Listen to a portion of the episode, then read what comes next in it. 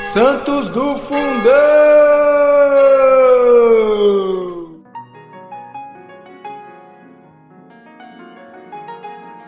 Oi, pessoal! Hoje a gente vai ouvir um pouquinho sobre São Galo, bispo e confessor. São Galo era tio de São Gregório de Tours.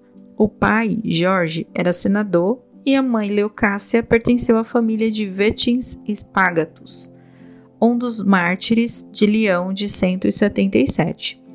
Galo nasceu em 486.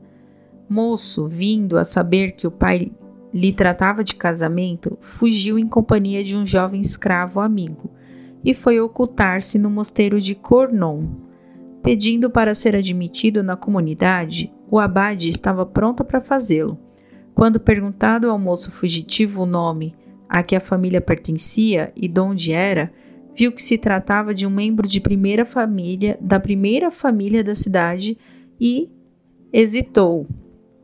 Disse-lhe: Meu filho, tu tens um bom desejo, mas é necessário que antes teu pai saiba de tudo.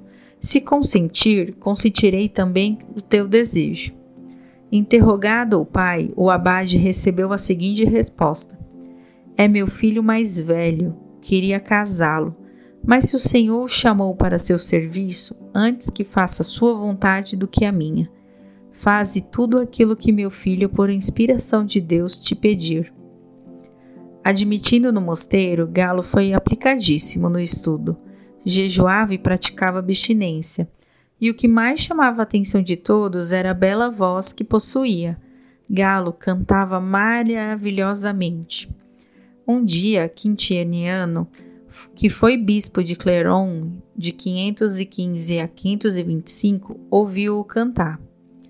E tanto se agradou da voz e do moço que acabou por levá-lo consigo. Mais tarde, o rei Thierry I atraí-lo para si. A corte então fixava-se em Colônia. Naquela cidade havia um templo pagão onde se realizava constantes festejos e grandes orgias. São Galo resolveu, de uma feita, incendiar o edifício, e com o clérigo assim o fez.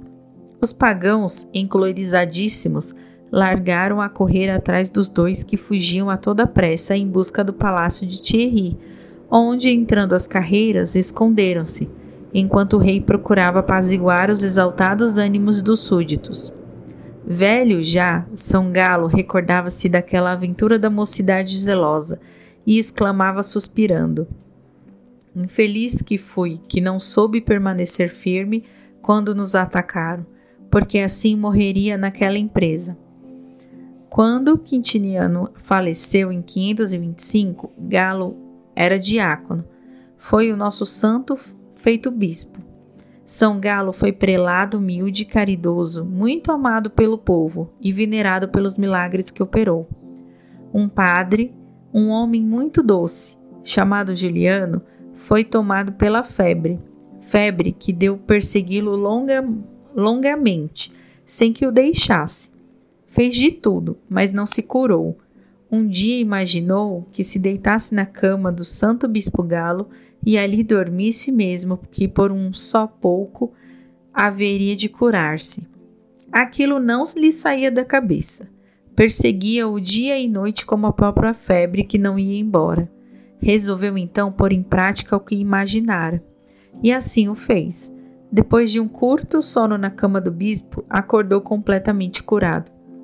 Quando Sogalo adoeceu da doença que o levara ao mundo, perdeu completamente os cabelos e a barba. Falecido na manhã do quinto domingo de, depois da Páscoa, 14 de maio de 551, foi-se para Deus quando já entrado aos 65 anos de idade.